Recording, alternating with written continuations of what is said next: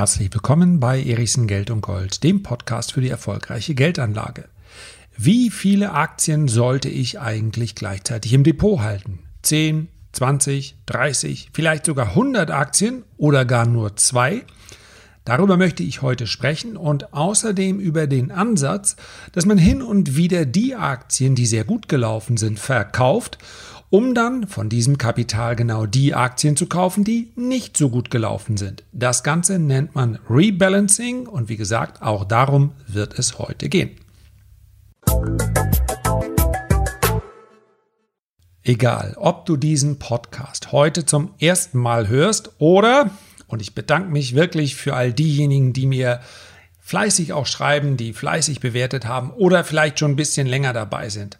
Vielen, vielen Dank dafür. Wenn noch nicht geschehen, dann ist jetzt wirklich der passende Zeitpunkt, um den Podcast auch zu abonnieren. Zum einen macht ihr mir damit eine Freude, zum anderen ist aber diese Woche auch an Spannung kaum noch zu überbieten.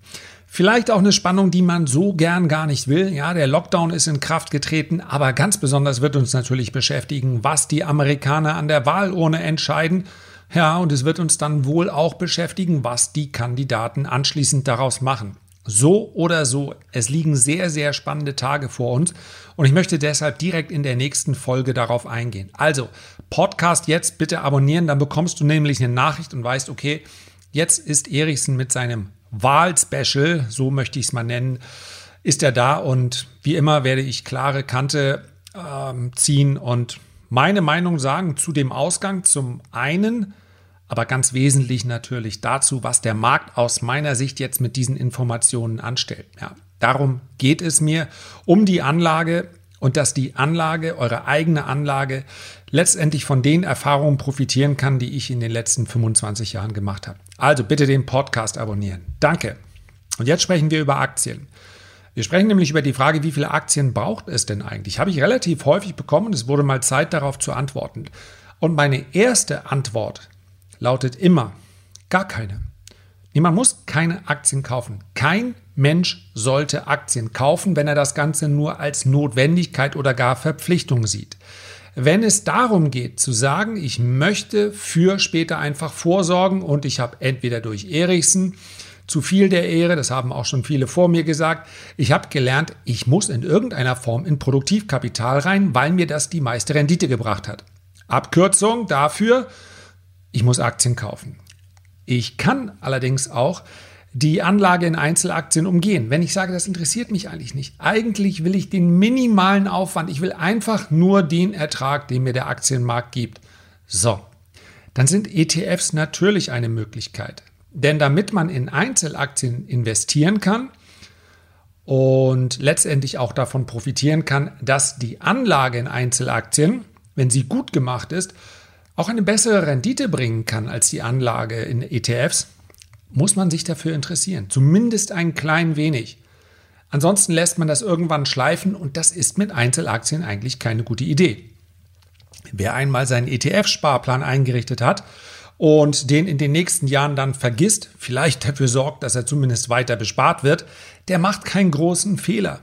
Auch da würde ich vorschlagen, hin und wieder mal drauf zu schauen, aber das ist vielleicht sogar ganz gut, wenn man sich keine Gedanken macht, ob man jetzt gerade verkaufen sollte, weil die Börse oben ist oder unten. Muss ich jetzt doppelt und dreifach zuschlagen? Was mache ich unter dem Präsidenten und, und, und. Also da ist die gute alte Costolani-Taktik. Leg dich mal hin, eröffne den Sparplan und dann schaust du irgendwann später wieder drauf. Die ist gar nicht so verkehrt. Das ist im Übrigen auch der Grund, ja, die, das heutige Thema, warum ich bewusst sage ETFs. Exchange Traded Funds klingt so ein bisschen wie Fonds, ist es aber nicht. Wisst ihr auch. ETFs bilden letztendlich die Rendite des jeweiligen zugrunde liegenden Index ab. Wenn ich einen DAX-ETF habe, nicht die allerbeste Idee, dann bekomme ich die Rendite, die im DAX geliefert wird, im Eurostox, Dow Jones, S&P 500, MSCI World oder auch in einigen Branchen-ETFs eben genau die Rendite, die diese Branche oder der Index dann liefert, je nachdem, man sollte schon reinschauen, wie die Zusammenstellung ist. So. Das ist natürlich etwas gänzlich anderes bei einem Aktienfonds. Die meisten Aktienfonds, damit werben sie schließlich auch, es wird immer schwerer, die werben ja damit, dass dahinter jemand sitzt, entweder ein Fondsmanager oder ein ganzes Team. Und dieses Team sucht die Aktien aus, selektiert also. Es muss die Aktien analysieren, es muss dann entscheiden, wie viele der jeweiligen Aktie kaufe ich oder verkaufe auch mal. Das heißt, es ist ein manueller Vorgang. Und dieser Vorgang muss zwangsläufig teurer sein, egal ob es nun ein Fondsmanager ist oder mehrere Fondsmanager. Dass die Kosten eines klassischen Aktienfonds höher sind als die eines ETFs, ist ja völlig klar. Da steckt wesentlich mehr manuelle Arbeit drin. Das wäre auch vollkommen in Ordnung und ist weiterhin in Ordnung, wenn der Fondsmanager dann auch den Index schlägt. Wenn ich beispielsweise einen Aktienfonds habe auf große europäische Large Caps, also große europäische Unternehmen, und dieser Aktienfonds schließt in seinem Jahresergebnis jedes Jahr besser ab als der Eurostox, dann ist das völlig in Ordnung. Und zwar nach Kosten selbstverständlich. Wir sprechen über die Nettorendite. Wenn das aber nicht gelingt, und das ist bedauerlicherweise bei mehr als 80 Prozent dieser Fonds nicht, dann wäre es sinnvoller gewesen, einfach einen billigen Eurostox-ETF zu kaufen. Ja? Und deswegen empfehle ich ETFs. Und damit sind wir auch beim Thema. Denn die Frage ist ja, äh, sollten diese Fonds überhaupt 100, teilweise 150, 200, 300 Werte sind dann in so großen Aktienfonds drin? Und man fragt sich durchaus, wieso. Denn es lässt sich wissenschaftlich relativ leicht darstellen, und es gibt entsprechende Studien, dass der Grad der Diversifizierung, was grundsätzlich ja was Positives ist, dass der bereits ab 30 Werten deutlich abnimmt. Das heißt also, ob ich nun 30 Werte kaufe oder 90 Werte, macht keinen großen Unterschied mehr fürs Depot. Und das ist das Wesentliche. Wenn ich diversifizieren möchte, dann muss ich zuerst einmal auch wirklich diversifizieren. Was meine ich damit? Wenn ich nur Technologieaktien kaufen würde, dann habe ich keine Diversifikation. Das ist die Aufgabe, die der Fondsmanager erbringen muss. Teilweise auch nicht. Wenn er sagt, er ist ein Technologiefonds, dann kauft er natürlich auch nur Technologieaktien. Dann ist die Diversifikation von vornherein beschränkt. Wenn wir jetzt aber über das normale Depot eines Privatanlegers sprechen, dann ist meine Empfehlung, wahrscheinlich eine derjenigen, die ich am häufigsten ausgesprochen habe, du musst diversifizieren. Weil du nicht weißt, wie der Markt morgen sich entwickeln wird. Du weißt nicht, ob Wachstum oder Value morgen angesagt sein wird und du willst ja nicht jedes, jeden Monat dein Portfolio umschichten. Bei einer Spekulation, bei einer kurzfristigen Anlage ist es was ganz anderes. Ich muss in der kurzfristigen Anlage nicht diversifizieren. Da geht es ja Story für Story für ja, die aktiven Marktteilnehmer, die Trader nennen das dann Setup. Das heißt also, sie schauen auf eine bestimmte Situation am Markt, vielleicht auf den Goldkurs und sagen, solange der Goldkurs nicht unter diese Marke fällt, solange glaube ich, wird er steigen. Das ist eine Spekulation und die braucht keine Diversifikation. Ich sichere mich dann nicht ab. Ich sichere mich ab dadurch, dass ich hier nicht zu viel Geld investiere. Das heißt, ich kontrolliere mein Risiko. Das ist aber eine gänzlich andere Disziplin als die langfristige Geldanlage.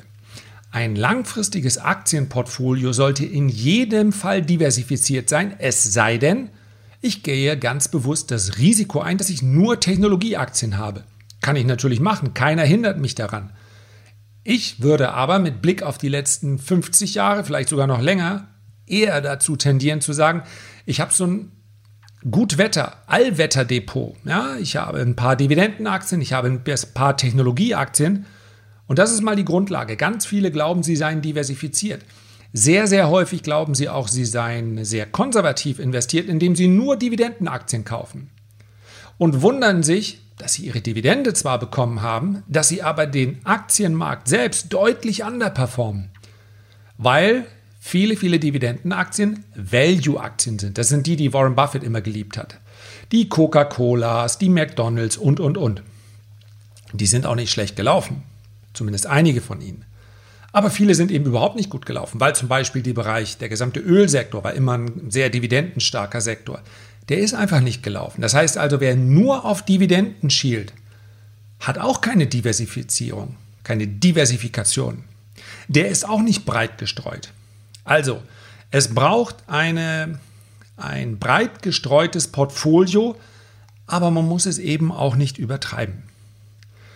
Wenn ich, und das würde ich durchaus als Fazit so stehen lassen, wenn ich die Mindestanzahl an Werten im Depot haben möchte, um überhaupt zu diversifizieren, sodass, wenn eine Aktie mal schlecht läuft, das nicht mir komplett so ins Kontor haut, dass meine gesamte Rendite zerstört wird, da würde ich sagen, 10 mindestens. 10 Werte sollten es im Depot sein. Das heißt also die Depotgewichtung 10% am Anfang. Wir kommen gleich noch dazu, dass sich das dann ja im Laufe der Zeit ändern wird. Und auf der anderen Seite halte ich mich dann an die statistischen äh, Vorgaben, die ich sehe, wenn ich mir diese ganzen Studien anschaue. Und da steht eindeutig, und es lässt sich belegen, mehr als 30 Werte brauche ich nicht. Das hängt auch so ein klein wenig davon ab, wie groß das Depot ist. Ja, es ist klar, je größer das Depot, desto weniger fallen dann die Käufe dieser Aktien unter Kostenaspekten ins Gewicht. Einfach, ja, der Fixkostenanteil ist natürlich viel größer, wenn meine Sparrate monatlich 200 Euro beträgt, als wenn er 2000 Euro beträgt. Und das muss man im Auge behalten. Die großen Depots dürfen also auch mehr Aktien drin haben, allerdings dann häufig, wenn wir zum Beispiel die Beate Sander ansehen, die hatte mehrere hundert Aktien in ihrem Depot. Sie hat aber auch bewusst gesagt, hier ging es nicht mehr darum, das Depot noch zu diversifizieren, sondern die hat einfach Spaß daran die hat sich mit so vielen Werten gerne beschäftigt. Und das musste sie auch mit allen Aktien tun. Es ist überhaupt nicht sinnvoll zu sagen, ich lese jetzt heute mal eine Zeitschrift, ach, das klingt ja ganz gut, dann kaufe ich die Aktie. Alles, was ich da aufbaue, muss ich natürlich dann auch permanent im Blick behalten. Nicht jeden Tag. Aber ich muss mir die Quartalsergebnisse anschauen und, und, und. Das ist bei 10 Werten, 20 Werten und auch 30 Werten deutlich einfacher, als wenn ich 150 Werte im Depot habe. Das heißt nämlich, dass ich an mindestens 150 Tagen im Depot äh, im Jahr, und das werden nur die Jahresergebnisse, nicht die Quartalsergebnisse, dann auch drauf schauen muss, was ist denn hier passiert.